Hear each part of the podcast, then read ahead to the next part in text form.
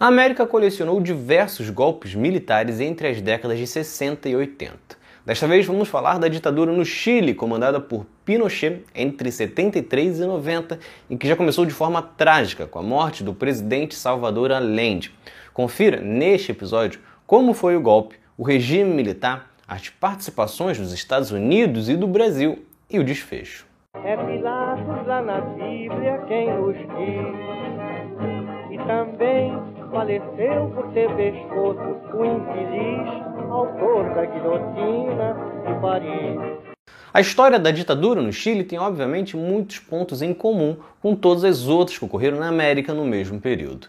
Os Estados Unidos buscavam desesperadamente evitar uma nova Cuba no continente, principalmente em um país economicamente melhor ou territorialmente maior. Só que a questão chilena traz alguns pontos de diferença. Isso porque, se na Argentina e no Brasil os norte-americanos acusavam os presidentes de aproximação com o comunismo, mesmo por medidas populares pequenas, no Chile o país era governado sim por um presidente socialista.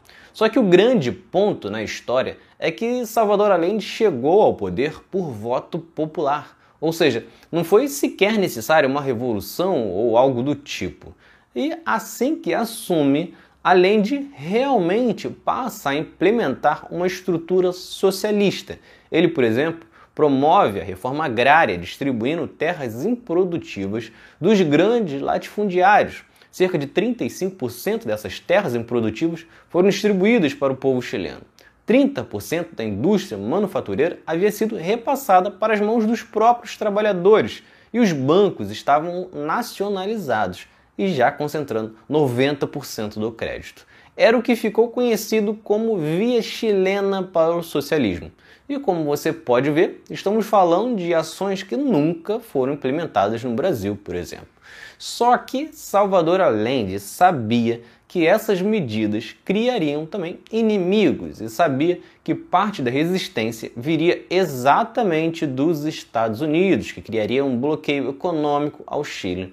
Só que além dos norte-americanos, os grandes proprietários de terras e as elites econômicas chilenas também passaram a fazer oposição cada vez mais forte ao presidente. Os Estados Unidos então passaram a financiar esta oposição e documentos mostraram que a CIA pagou 35 mil dólares a um grupo de militares chileno pelo assassinato do general René Schneider, comandante-chefe do exército e que era fiel a Allende. Depois disso, muitos outros atentados foram planejados para derrubar Allende, até que em 11 de setembro de 73, um grupo de militares chilenos começou um bombardeio sobre o palácio presidencial e que terminou com a morte de Allende, que para os registros ficou como suicídio. Ele resistia dentro do palácio com alguns colaboradores quando ocorreu a invasão dos militares. Só que além da participação norte-americana, o Brasil também teve dedo neste golpe. O país vivia na ditadura há nove anos, tendo uma origem exatamente da mesma forma. O governo brasileiro apoiou os conspiradores e isolou o Chile internacionalmente. Depois do golpe, foi o primeiro a reconhecer a junta militar comandada por Augusto Pinochet, garantindo apoio político e diplomático. O Brasil também enviou agentes militares para atuar na repressão à oposição chilena. Pinochet, então, assumiu a presidência e dissolveu o Congresso e proibiu todos os partidos políticos. A máquina repressora, então, começou a perseguir opositores e os números das investigações chilenas apontam que 3 mil pessoas foram mortas pelo governo e mais de 40 mil foram torturadas, inclusive mulheres grávidas. Um dos palcos mais utilizados para isso foi o Estádio Nacional de Santiago, que foi utilizado para a detenção e tortura de aproximadamente 20 mil presos políticos. Durante o governo, Pinochet também ordenou a queima de 15 mil livros para pagar tudo que tivesse qualquer semelhança com o comunismo.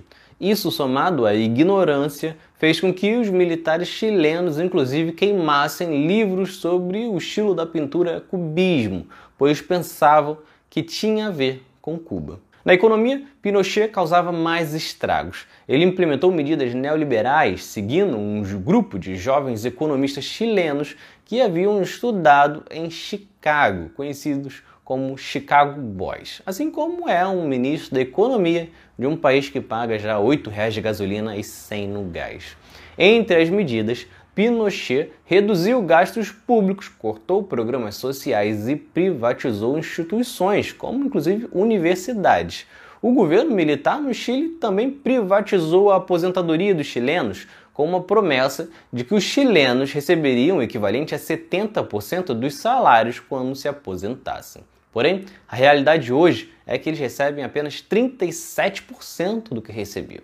As únicas profissões que não entraram nesta privatização foram os militares e os policiais, que seguiram recebendo 100% do último salário. E em meio a pressões internas e externas, levando em conta que as ditaduras na Argentina, Brasil e Uruguai já haviam acabado, Pinochet então decide cumprir a Constituição feita no governo dele em 1980, que exigia um plebiscito para o povo escolher se ele continuaria ou não.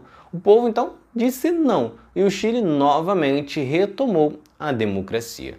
Mas Pinochet, obviamente, deu um jeitinho e foi criado para ele o cargo de senador vitalício, uma forma de se livrar das acusações dos crimes da ditadura e do enriquecimento ilícito, já que foi descoberto que ele tinha fortunas escondidas em offshores internacionais, igual um certo ministro novamente.